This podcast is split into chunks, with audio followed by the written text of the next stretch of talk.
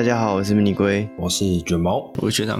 好，那个本周的国外新闻啊，然后最近这个海上的状况好像不是很稳定嘛。呃，那个我记得这个在是红海是不是？哎，不是，不是那个红海，也门那边啦，对，是红海没有错。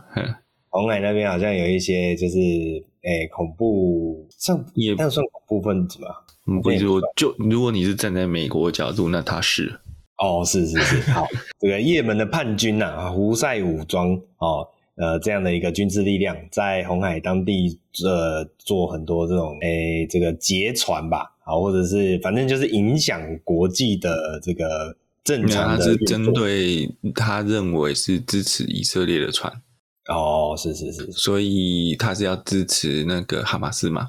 嗯嗯，但这就有一个问题，就是所以美美军就召集了护航的舰队，但是大家发现的兴趣缺缺，就各国各国也没有响应。照理来讲，大家应该要响应，因为这个东西影响航运嘛，影响物价嘛，对，那会影响大家赚钱，那应该各国政府都要支持才对。可是阿拉，你看附近阿拉伯国家全部都没有，嗯，全部都不敢动，因为他们很怕，因为因为胡塞武装他就是认为说。他是反以色列，对不对？嗯。但如果你今天去攻击这个组织组织的行动，那不就会被视为是支持以色列？嗯。那这对阿拉伯回教国家来讲，是会是一个更尴尬的处境。对，对他们打着大义的大旗啊、哦，这个大义是对这个阿拉伯世界来说的那一种大义，不是我们一般思考啊，我们一般这种偏西方思维的大义。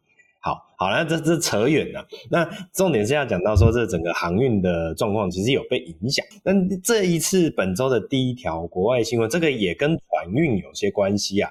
那就是在澳洲啊，呃，这个整船的特斯拉，呃，船都已经开到港边了，居然没办法下货哦。这个船船上满满的特斯拉的车子，竟然不能下货入港啊！这是什么原因呢？原来啊，是因为这个在海上的这一批新车的特斯拉上面啊，这个澳洲的布里斯班港口的检疫官员啊，竟然在船上发现了所谓的生物危害风险。好，那这个生物危害风险呢，其实就是船上面有找到了这个虫，呃，虫床虱。啊，这个床虱呢，呃，在这个船上面呢肆虐，那这也就导致说这些呃货运啊物品啊，如果要下船的话，很有可能会夹带这些呃床虱啊来到了澳洲啊，那导致了这个当地的不管是生态啊，或者是这个当地的一些情况去受到影响。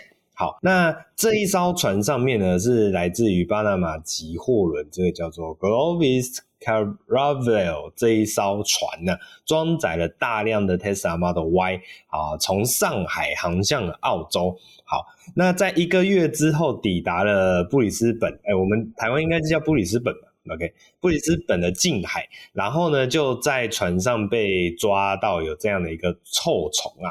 好，这也就导致这个澳洲当局是呃拒绝呃这一这一艘船入港下货的。好那这个澳洲当局呢，我这边补充一下，是澳洲农林渔业部 DAFF。那 DAFF 也表示呢，啊，目前的官员呢正在与这个车辆的承运业者合作啊，在船只与船货发现的呃活体昆虫引发的生物安全啊，在进行这一方面的呃看后续该怎么去处置啊。那这么样一。个状况导致了有好几千名的 Tesla 的买家接获通知，他们的交车日期会无限期的搁置。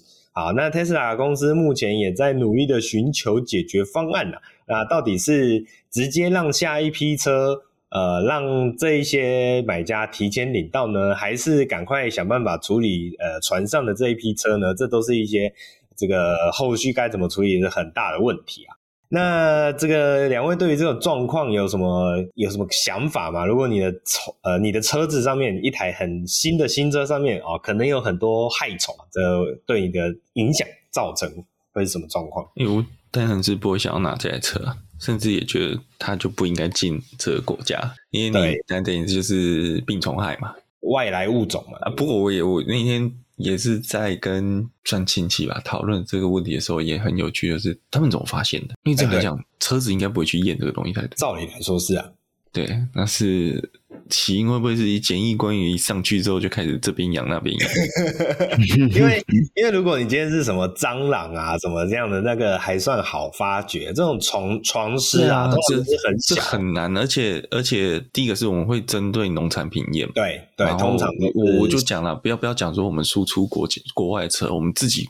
国内国产车，或者是在自己在做这种座椅生产，嗯，我没有听说要验这个东西，嗯嗯嗯嗯，是，所以我很好奇他们怎么拦，怎么拦下来，而且这批有，就代表其他批也有，也有可能有，对对，对绝对不会是只有这一批这台车，或者有没有可能就是因为前几批发现的，就是可能 这个当地的特斯拉的车主，对，每天都痒痒，有没有？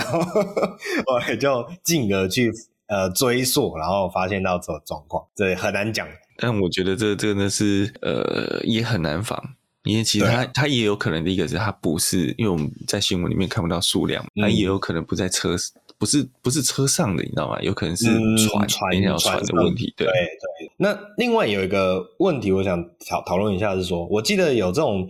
呃，除虫的方式是好像用什么药物的烟雾，水烟。对对对对。那假设啦，哦，我虽然不确定这一台车如果经过水烟以后，是不是还有办法正常运作？因为我们也知道。电子类的东西啊，水啊，啊，电子类的东西，车子其实很怕水。水烟，水烟应该是还好，水烟其实是蒸汽。对，OK，好，那假设跟你那个臭氧一样。哦，是是是，好，假设这一台车已经被水烟处置过了，然后确实这些虫都已经被呃，就是死亡状态了，那你你会有办法接受这一台车吗？哦，我还是不能接受。还是不能接受。呃，原因是因为第一个啦，我们还没买这台车嘛，我还没交车。如果是我今天交车了，哦、然后什么蟑螂、老鼠、蚂蚁跑上来，我不得已要除它，嗯、那就这对，对。但是我还没交车啊。哎，对，有道理。这是一个原因。另外一个就是说，水烟其实是有毒的。哦，是是是，这样有点像镀膜镀了一层在你的座椅上，或在你的所以你可以把它擦干净，可是有一个心理那一关呐、啊，就你有办法弄那么干净吗？还有就是它残留在皮衣里面的东西，太阳一晒又挥发出来，对小朋友没有什么不好？嗯嗯嗯，是是是，了解了解。好，哎、啊，龟龟嘞，龟龟有处理过水淹吗？我自己车上有发生过，就是有虫的状况，就是我买来的中古车里面，然后那时候我是想要卖掉的。就是我觉得这真的是很麻烦，没有后后来没卖啊，后来没卖。后来我朋友跟我说：“你是土豪，是不是？车上一两只虫你就要卖掉。”对，后来就是什么虫？为什么这么的抗拒？就是有一些小昆虫，就是那是蟑螂嘛，也不太像，就是小小只的。然后就它没有干掉就就好了，还是它没有出现？对，它一直出现，它没有很影响，但是会有点不好。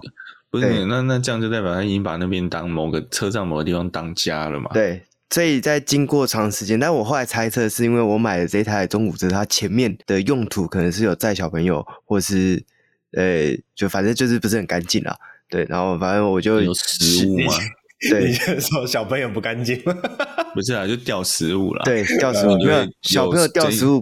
不不一定会跟爸妈讲，你知道？或者就往椅子里面塞。对对对对，哦，所以那时候我就整台车去做了，就是整车的美容，然后其实我花了不少心力在处理这件事情上面。对，就是算是心力憔悴啊。所以以我的经验来讲，这个事情让我遇到第二次，这车我一定不会买。我只要看到我觉得脏，我就不买。我现在就是对，就这样，省得自己麻烦了。对对对，就是只要有一点点觉得，哎，这台车好像前车主照顾的不是那么干净，我就绝对不碰了。哎，那我反过来好奇问你，当时在看车的时候，你有发现它的内部的整理状态不如你想象吗？其实有，就是我那时候觉得说，哎，这台车好像有一点脏，那脏的程度没有严重到我觉得很夸张，它不是东破西破那种，它就是，对，它就是脏。那我那时候觉得，小垃圾很多。对对对对对，那我觉得脏脏就脏嘛，我不是没买过脏的车，就是脏可以处理。就我发现有些东西是看不到的，那个比较难。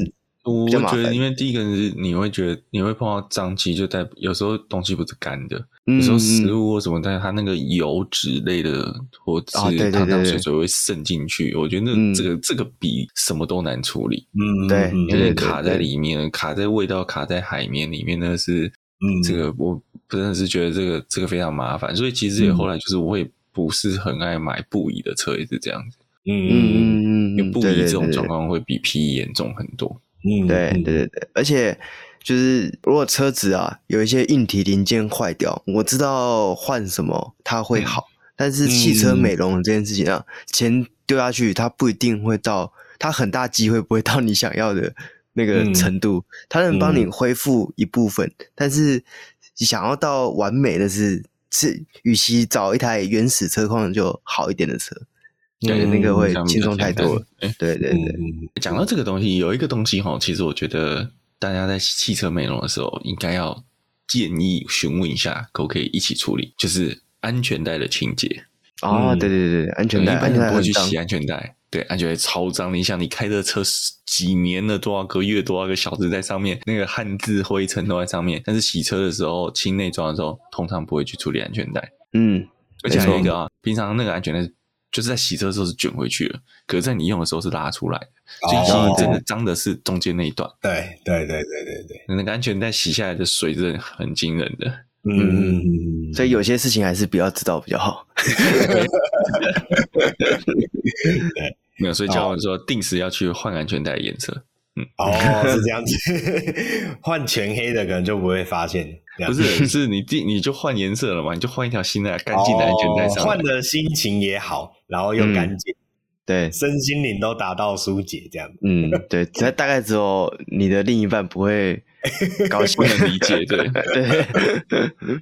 他想说你为什么要换安全带？会不会是因为上面有什么味道？哦，口红印，口红印 擦不掉啊。关于虫害这件事情，我自己也有一个小经验啊，也是算分享一下，就是。反正有一次，就某一天呐、啊，我的车上就突然有出现了非常多的蚂蚁，而且这个蚂蚁是从那个引擎口，啊，不是引擎口，不好意思，那个冷气出风口那边啊，源源不绝的冒出啊，对，好恐怖。然后我一开始也想说，哎，只应该只是几只而已，我就呃稍微处理掉。好，稍微处理掉以后，结果没想到开一开又继续爬出来了，而且越越爬越多。然后更扯的是后面怎么样状况？后面是呃，我上路开了冷气以后。那些蚂蚁是从冷气出风口这样用喷的喷出来，就是大概整个是在空气中面乱飘的那种。然后我后后来就非常的崩溃。然后刚好我当时车上有放那个呃车用吸尘器，我我那时候真的是边开车边吸蚂蚁，我就是开车状同时，我那个吸尘小吸尘器就是直接备着，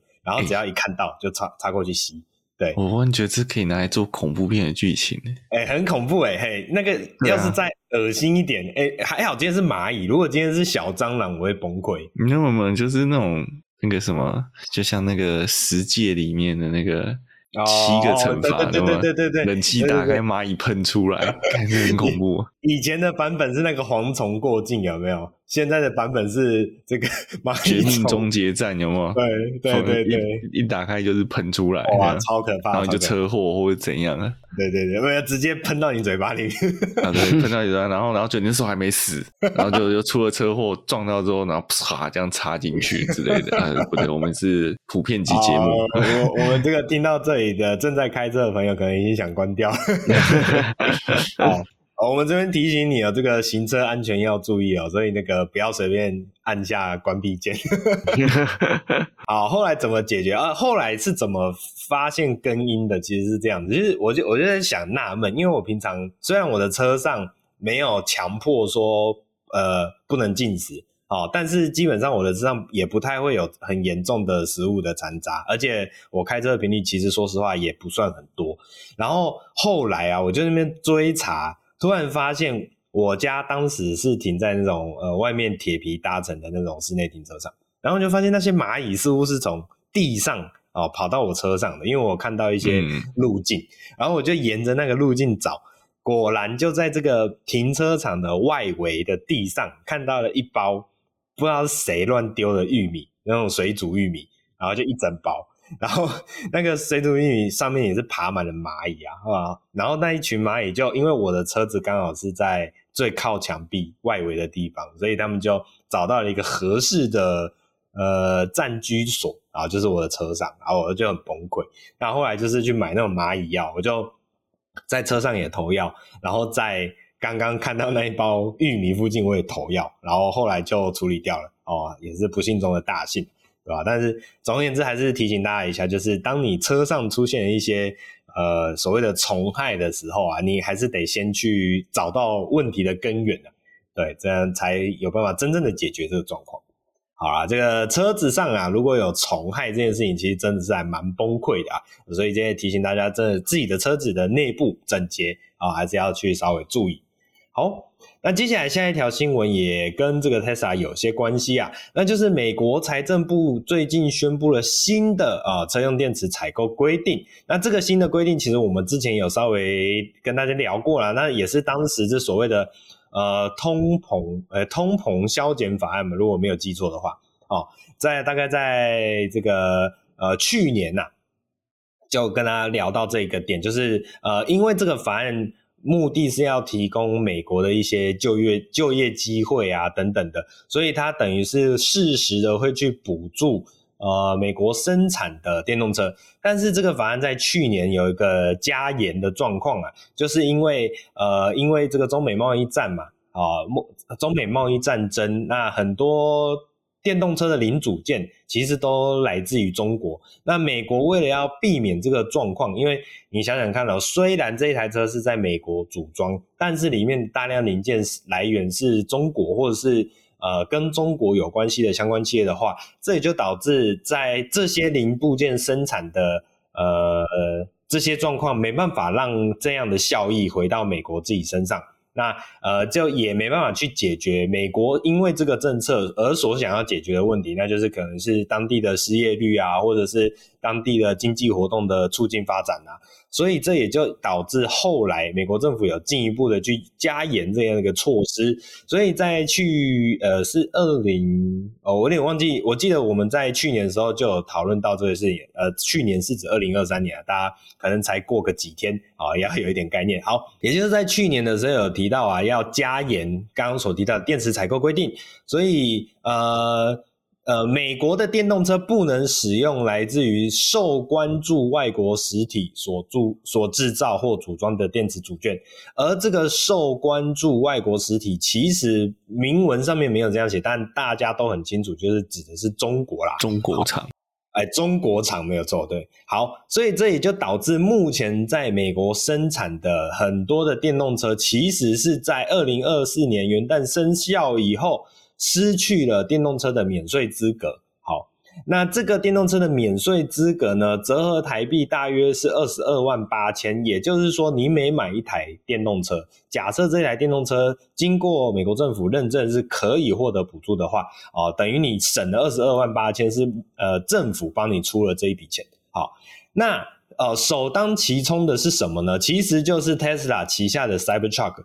它就因为它的电池是来自于中国制造的，所以而失去了这个免税优惠。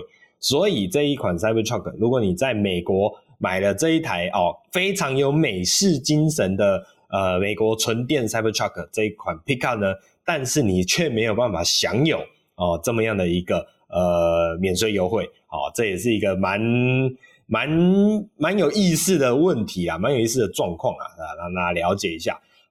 所以其实除了 Cybertruck 以外呢，像是部分的 Tesla 的 Model 3哦，也是没有这个资格的。另外还有像是 Chevrolet 的 Blazer EV，还有再来是 Nissan 的 Leaf 哦，这几款车目前都没有哦，应该说都失效了这个所谓的税收抵免。那甚至呢，呃，我们刚刚所提到的这些状况嘛，呃、目前自二零二三年开始。电动汽车必须有百分之五十以上的电池组件啊、部件以及材料要在北美制造或是组装，才有资格获得呃所谓的每辆车三千七百五十美元的税收优惠。好，那诶这个跟刚刚的台币二十二万八千是不一样的数字哦，就是它这这有还有别的税额啦。好，我们这边只是先补充所谓的这个所谓的呃跟电池有关的内容。好。那在二零二九年之后，则是需要达到百分之一百为北美制造组装的电池部件以及材料。哦，所以也就是说，这个法规其实会呃，这个所谓的补助啊，补助资格会越来越严格，它会越来越要求整台电动车都必须是呃，以美国各个部件，对的，对，Made in China，啊，Made in USA，USA，对对，或者说 Made in China，对对，所以这其实是在后续会有很多很多的影响啊，对整个呃市场的业界生态会有很多影响，这也是值得大家再进一步去关注的。好，那大家可能会说，哎，那这样子的话，是不是就没有美国车可以获得补助了？其实也没有啦，像目前雪佛兰。以及福特各有两款车型是保有所谓的抵免资格，另外 Rivian 也有五款车型哦，Tesla 其实也有五款车型都可以获得呃这个对啊，Model 三 Performance 我记得就是 OK 的嘛，嗯嗯嗯嗯，哦，好好，总而言之就是有，其实还是有许多车款。有符合资格啦，但这当然就是得看我们刚刚讲的，它的电池的部件到底是属于有没有抵触到这个所谓的受关注外国实体哦的这么一个状况。好，那总而言之啊，这样子的状况其实就是我认我自己认为这是一个中美贸易战争的延伸呐，还有再来是因为下一个世代对于呃这个美中呃不不只是单纯美中啊。对于中国的电车输出的这件事情的一个呃对应啊，啊，这这中国呃电车输出这件事情其实是一个蛮影响，也算是一个蛮影响大家关注的事情。好，所以这件事情呢，就得在后续啊，大家也要继续的关注啦。好，这这其实让我想到，我记得本周也还有一个新闻，我们没有放进来，但我就补充一下，就是比亚迪的销量好像已经正式超越特斯拉。成为这个纯电车的霸主，应该是 Q 四的销的销量吧？还是是二零二三的销量？我来快速的看一下。呃，第比亚迪在呃正式哦，二零二三的总总汽车产量，总汽车产量共生产了一百八十四万辆汽车。然后，呃，诶，那是那个啦，是是是第四季的，第四季对，第四季比亚迪生产五十二，对，五十二点六万辆啊，特斯拉是四十八点四五万辆，对。是是是，对啊，所以总而言之，就是有一个明显的这个数据的反转，也不能算反转了，这这这也没有反转，死亡交叉，对对对对对对对，好。那后续的状况其实就是这个，我们讲说中国输出电车这件事情，本来就是这最近这一段时间，不只是美国啊，其实欧洲国家也开始在紧张起来了。总而言之，我觉得这是一个需要大家在持续关注的事情啊。哦，未来的中国电动车哦，其实是会很快的在掀起了很多哦后续的势头哦，都是需要再注意一下。对啊，而且如果我记得没有错，我们之前也讨论过了嘛。啊，明年啊，也说今年呢、不好意思，今年就会有哦中国股的电动车哦，有机会在台湾出现，也就是大家可以期待一下，好，它会带来什么样的市场的变化？好，那接下来下一条新闻也是跟特斯拉有关系，但终于是一个比较正向的新闻了啊！哎，不对啊，这也不是对于特斯拉来讲不是正向的新闻啊，不好意思，我们好像前面都在特黑，好。那就是，呃，Tesla 之前在纽柏林赛道哦、呃，使用 Tesla Model S Plaid 所达成的呃纽北环赛道的单圈挑战记录哦、呃，最近被 Porsche Taycan 的这个小改款的车型给挑战，并且超越了。好，现在车还没有上市哦。哎，对，没有错，还没有上市，它只是一款原型车，还有小改款的 Taycan 原型车。呃，在 Porsche 所公布的影片之中。以七分零七秒五十五的单圈成绩打破了历史记录哦，比起现行的 Taycan Turbo S 快了二十六秒，更是比之前 Tesla Model S Plaid 所缔造的七分二十五秒二三的记录快上了整整十八秒。好，诶，这个快上十八秒这件事情其实是非常，我自己觉得是非常惊人的。对，好，那目前的 Taycan 的原型车的这个单圈记录啊，仅次于 Rimac 的呃 Ne Nevera 这一款车的七分零五秒二九八。好，但是因为我我觉得我我们是不是有讨论过这个问题？就是 Rimac 的 Rimac 的这个记录好像有，如果直接这样对比，好像有一些争议，是不是？没有没有，是 remake 的这个那时候我们在讨论的是，它没有想象中的快哦，因为它以一台动力破两千匹马力的车，呃，是是是是，哎，一千三还两千匹，反正就动力破千匹，sorry，动力破千匹的车，可是它的这个成绩却只有还在七分出，那时候想说它应该要可以跟。保时捷九一一的 GT 三 RS 一较高下之类的，嗯、就应该要进到七分内，就没有。嗯、那所以你看，以一台 Taycan 它是一个房车哦，四门房车，它只输 remake 两秒，就是蛮打脸的啦。是是是是，对。补充一下，remake 的这一款 Nivera，它的马力是一九一四匹。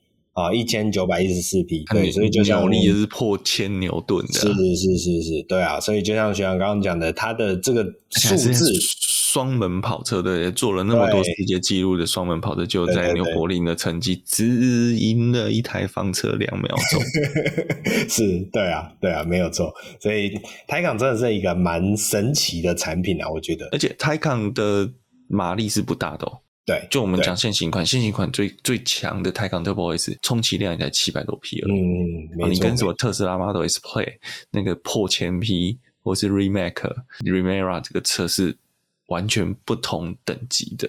是是，我觉得我这我讲单讲动力上面的。嗯，没错没错。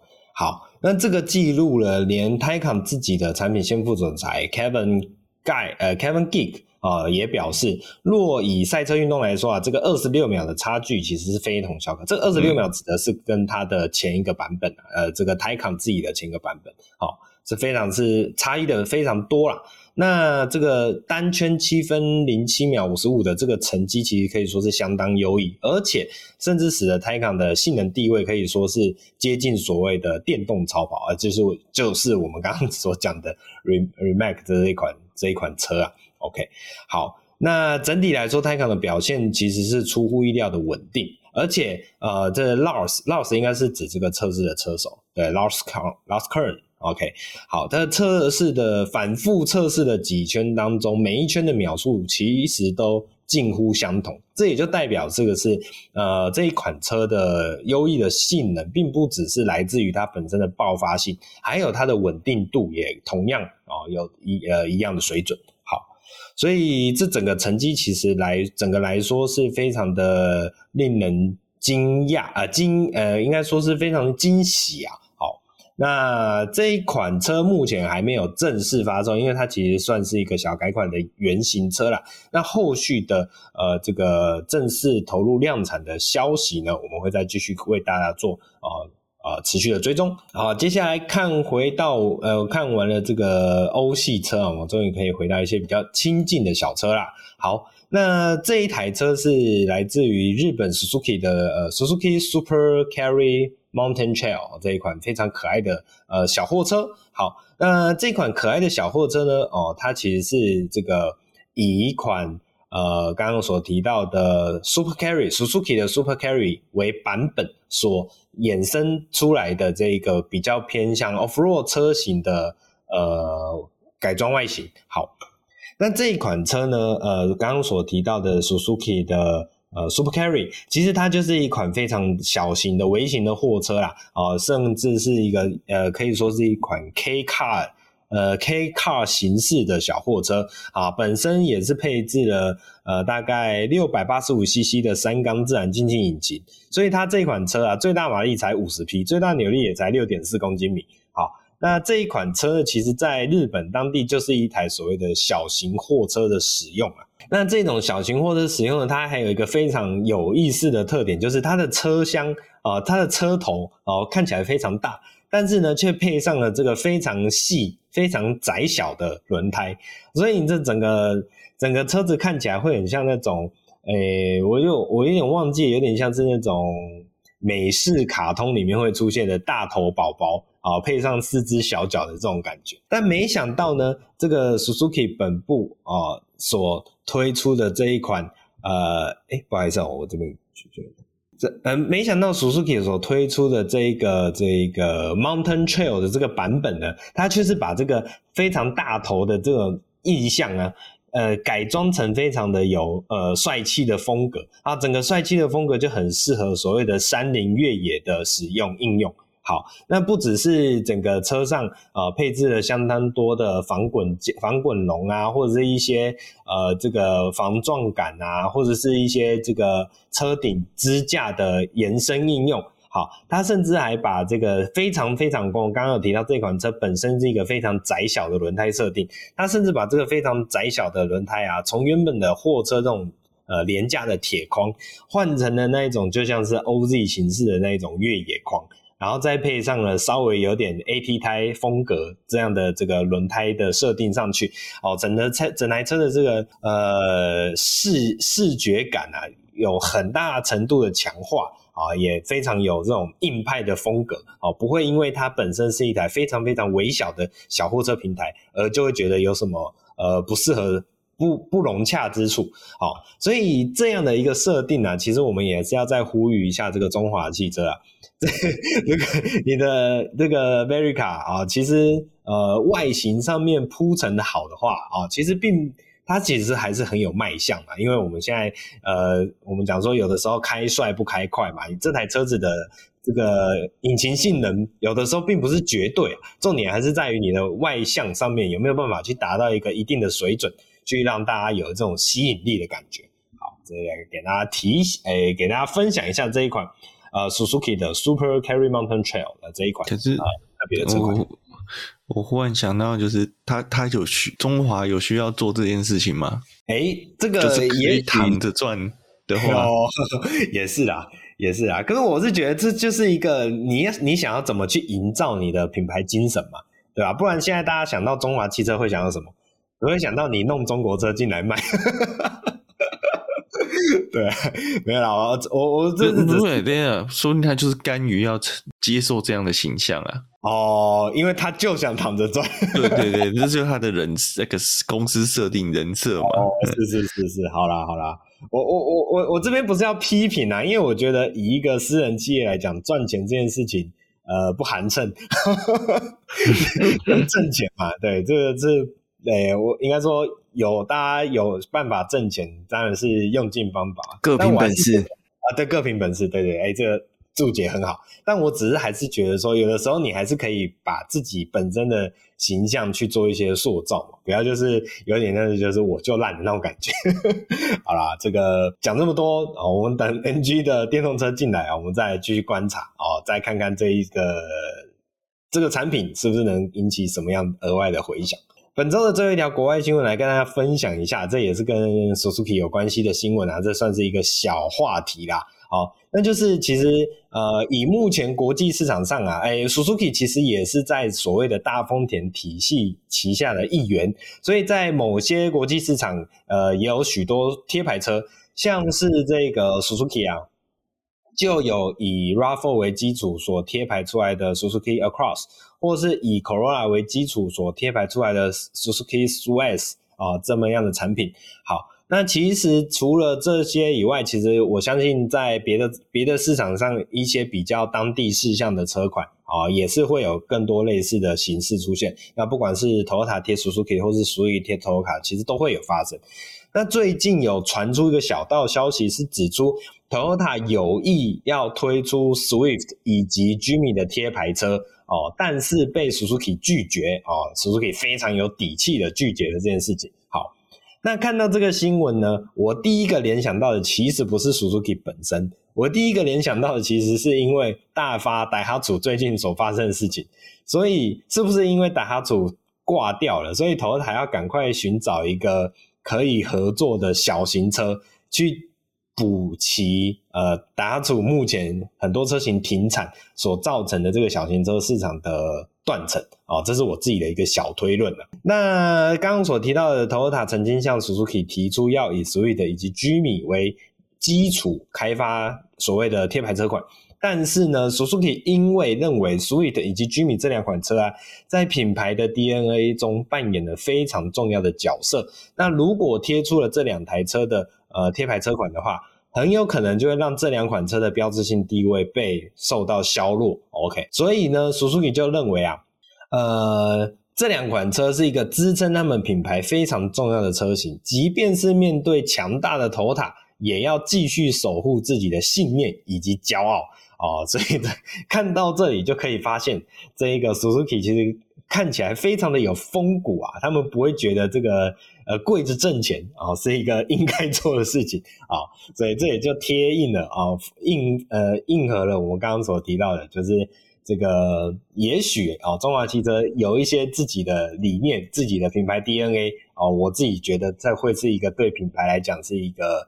呃，值得赞许的事情，当然这只是我个人的意见啊，呃，个人观点啊，跟大家做分享。好，那这个以上就是我们本周的国外新闻啊，接下来龟龟好像就会跟我们一样，是从 Suzuki 开始啊，延续国内新闻，对吧？好，对，那 Suzuki 呢，最近这几天应该是上个礼拜也有台湾的外汇商说，他们即将会引进左驾五门版的 Jimny。他有之前有开出一个报价是一百，我记得没错是一百三十八万，但我现在找不到这个价钱，不知道是隐藏还是怎样。对，反正就大概是这个钱啦。对，那我自己个人是觉得五门版的 Jimny 看起来比较比例上比较怪一点，比较不协调一点，嗯、因为它毕竟一开始就是为了三门车而生的。对，那如果是我的话，我会觉得 Jimny 就买三门的。如果你要买五门的，你。硬要载这么多人的话，与其买 Jimny，你不如，呃、欸，就多存点钱看 Defender 之类。就是如果你自己不是有微型修理车吗？但如果会买到 Gimini，我相信一定是想要很纯正的越野的能力。哦、对，呃、那其实 Defender 中古没有很贵，只是做个外，就是喜欢那个外观啊。哦，是，不过不过这个这个就是蛮大的牺牲，因为 Jimny 的内装真的不怎么样，然后加上只是为了城市性其实也不怎么样，对，然后舒适性也不怎么样，所以你真的是为了外观要去，因为因为五会考量五门就是考量乘乘坐就是一个考量嘛，嗯，你要你要后座要坐人嘛，哦，那不是那种短期把它当货物的感觉，那这样子的话你还去选 Jimny，真的要非常有爱，嗯，因为后座应该会掉到波澜。对，好，那 Jimny 就到时候再看看吧，因为你知道，先放消息说即将来台，但也不知道说到底什么时候会来。现在三门版还有在缺车吗？现在现在三门版好像好像没卖了，然后就是没有卖了嘛，欸、所以是缺车还是缺车？台北车展有说有消息啊，我看一下，我记得有有摆卖嘛，所以是要要买的人买不到嘛。要买的买不到，所以五门的确价钱就可以任它开，拉高高。对，就没有。没有，我来补充一下哦。呃，Jimmy 恢复接单了，在台北车展。OK，那这样我觉得就就有一个弱势了。这个这个外汇车商可能进的也不会很多台。嗯嗯，进个打响声量的。哦，对啊。嗯，我来补充一下。台湾 Suzuki 向原厂争取到大量 Jimny 配合，不仅将陆续消化之前的订单，同时也会成为常规贩售车型。哦哦，就是跟你讲不缺货了，要打击二手车市场。哎，对对对，没错。然后下面还有一句啊，不过海外市场推出的五门车型则不会导入台湾。对，这个是原厂啊，这个是台台湾 Suzuki。提到的，就我觉得这也好啊，就是你让外汇车车商有地方可以赚嘛，嗯，这是一个互相啦。啊。有另外一个就是有可能就是原厂自己评估，我进这个五门车型划不来，对，嗯嗯，而且五门会重打到 Vitaro 吧，我觉得，嗯，哦，我也觉得，对，嗯，对啊，对啊，所以这个操作是合理的啊，卖三门就就赚饱饱了，还进五门干嘛，对不对？对，而且自己麻烦。对，而且他现在已经有外汇车商说要进了，诶，他就等一下。那如果最后看好像卖的还不错，他到时候再进，对，不亏啊。你现在是说 Toyota 的某台车？因为外汇车商再怎么样，他量就那样嘛。然后他拿钱又一定比总代理贵，理论上来讲。对，所以哦，总代理有绝对优势。好，那如果你喜欢 Jimny，那你又这个真的有载人的硬需求的话，那五门的一百三十八万，我真的觉得一百三十八万这价钱，如果是我的话，我宁愿多花一点去买 Defender，嗯，就大很多，舒适很多，真的可以载人，那个气场也不一样。对，帅很多。可惜一百三十八万我没有，这个多的七十几万我也没有。好，那下一个新闻呢是马自达发表了新年式的 CX-5。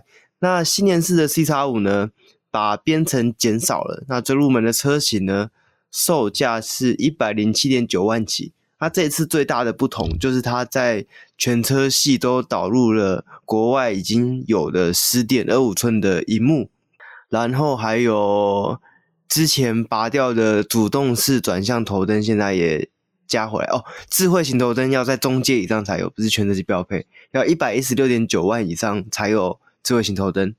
那其他配备大部分都是全车系都标配啊，像环景啊，像 BOSS 的音响。像 HUD 这些都是人人都有的用，这样。那两位怎么看这个价钱？我觉得还可以接受啦。你现在什么都在贵嘛。嗯，呃，其实这台车真的是全球卖的很好啊，不得不说。以一个双门小跑车来讲，哎、欸，不是双门小跑车，是 C 叉五。啊，C 叉五，那不好意思，那我你讲收回刚刚的，对对对，我以为是 M 叉五，对，那这个我就要犹豫一下了。我自己是觉得它 C 叉五的这个外形就有有一点像是这个马三先辈版本这个世代的那种所谓的。呃，外观整洁吗？还是我有点忘记这个形容词要怎么描述了。反正就是没有什么防刮材质啊。以前大家可能大家可能会觉得没有什么防刮材质，应该说以前大家觉得有防刮材质是一个很 low 的造型式样。但是我觉得在西叉五这一台车上面，完全没有防刮材质的点缀看起来又很诡异，有一点像是看到一个太素了。对，有有一个像是裸体的人在外面奔跑。我就我也用一个以形字名字。当你看到你女朋友或老婆卸妆，等一下，等一下，这会有生命危险。哦，有生命危险。以上言论不代表本人立场。对对对，这只是个笑话而已，大家不要认真。不是大家不要认真了，是这个学长的老婆不要认真。对，啊，这总而言之，我觉得，呃，如果是一个这个全宿舍的版本，我自己是觉得有一点点诡异啊。好像不，我本人不太有办法接受。好，那除此之外呢，这个定价方面，我觉得就好像没有太多的想法，因为 CX-5 本来就是主打一个你想要有想要有超越这个级距的质感。好，那超越这个级距的质感，本来就是多掏一点出来啊。我觉得好像也不是完全不能接受，不过就是看到底有多少人是真的有办法，呃，有这么在意。哦，其他所谓的这个所谓的质感这件事情，因为呃，原厂自己也在对比的表格拉出了呃，主要就是主力就是 Toyota RAV4 嘛，嗯，那另外就是 Honda 的 CR-V 以及尼桑的 X-Trail 这两款车嘛。那其实你看，确实原厂这样的对比，一百一十六点九万对上了其他几款车，价格非常接近，但是你在国产版本只能买到没什么东西的客货车。哦，这样比较起来，确实有它某种程度的吸引力。你是不是在酸客户车？你在酸谁？我，没有在酸这个原厂自己在酸的哦。原厂自己，马自达原厂自己就贴出了这样的比较表啊。但我觉得它这个比较表是真的是有其道理，对吧、啊？所以。呃，反正我觉得这种事情，他们是诚心的在说明，坐在我们后座的是人，不是货。嗯，然后对对，虽然可能空间略小一点啊、哦，但是他是把你当人对待，当当人来尊重。对，对对对。哎、欸，我想到这个，哎、欸，最近不是有一个悲剧嘛，就是这个日本的航空两架飞机撞在一起的事情。嗯那诶、欸，当时那一架客机上面有两只宠物，因为是放在货舱，那在疏散的当下啊、哦，是规定说不可以拿去拿货，行李，对，货、嗯、跟行李都不行，所以这两只宠物就在飞机上被烧死了。然后后来就看到消息，好像日本有人就在联署说要让宠物搭客舱，而不是搭货舱啊，这件事情。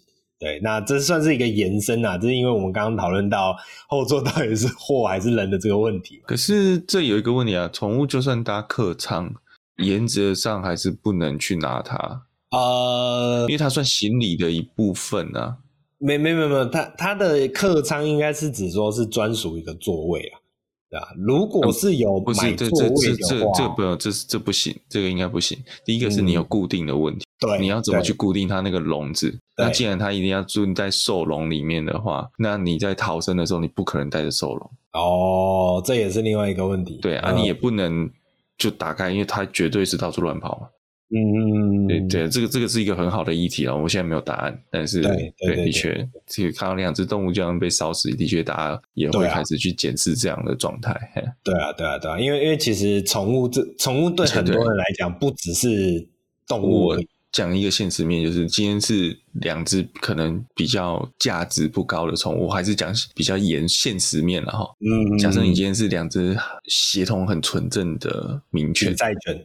对、嗯、啊，那那这个我觉得这个会吵的人更多，或是他今天是不是一匹马呢？嗯、哦，是是是是，这这个议题只是提出来让大家知道啦，因为就像学长刚刚讲的，其实那是需要后面很多的探讨跟呃分析的。好，那带回来车子啊，扯远了啊，带回来车子上面，我觉得还是在于像跟它的竞争对手相比啊，马自达总是可以去呈现出某种程度的质感啊，这我不否认。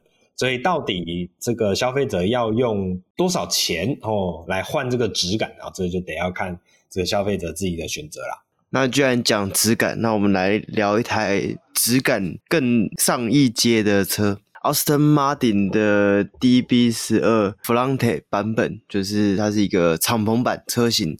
已经正式在台湾这个亮相了。那它的基本车价呢是一千三百八十八万，那它的 DB 十二硬顶的版本呢是一千两百八十八万，所以敞篷版的价格就是多一百这样。你要买上空要多花一百万。那这个车型呢，它用上的是四点零升的 V 八双涡轮增压引擎，那这个引擎呢应该是来自 MG 吧？四点零升的 V 八，感觉是，然后搭配八速的 LF。变速箱最大马力是六百八十匹，八十一点六公斤米的扭力。那零到一百加速呢是三点七秒。那比较特别的是啊，它的轮胎，它的配胎是用米其林的 PS S 五，现在应该是叫 PSS 五，就是新款 PS Four S 的下一代，但是目前还没有正式试售，现在都只有 OE 的轮胎而已。这个 Austin Martin 的这台 DB12 上面就搭载了这条轮胎啊。两位对这台车有什么想法吗？因为车展的时候我看到这个 DB 十二颜色很漂亮，对，颜色很漂亮。呃，没有其他想法，那就没有其他想法。没有，我我觉得是很漂亮。以六百哦，就但是数据面了哈，你六百八十匹，但是它的零到一百只有三点七，不快，讲真的不快。但是、嗯、这台车也不是拼快的，不是拼这个快，它是一个很快的舒适性的跑车。所以我觉得这个诉求真的不一样了。其实我一直也很好奇，就是 Aston Martin 的客群到底是什么样属性的人？我我讲是 DB 系列的，就是我讲它不是你要说快，它它快不过法拉利，呃，法拉利的价差还应该说价钱可能还还有差了哈。应该说它要快，它快不过保时捷，或快不过一千一千级一千到一千五百万级距快的车比它多的。很多比它快了很多。那你说这个车舒适，感觉又有更多舒适的选择。它大概可能要买它，你就是对 Focus 跟酷卡有个爱吧？那个车头、嗯 哦，原来是对福特有爱，所以这个其实是你前面开 Mondeo。然后想要再升级的时候，你就看 DB 十二这样，对，对，这是一个努力争上游的故事，这是一个回味感，就是有些人成功了，大富大贵以后了，哦，会回想起当时的一些努力打拼的时候，对，刻骨铭心的这个过程，啊、哦，就会想要去找一个跟当时的他一样的那种呃淳朴哦，这个亲近的那种感受，哦，所以就会呃来挑这一款车。哦，好，好，我们讲不下去了。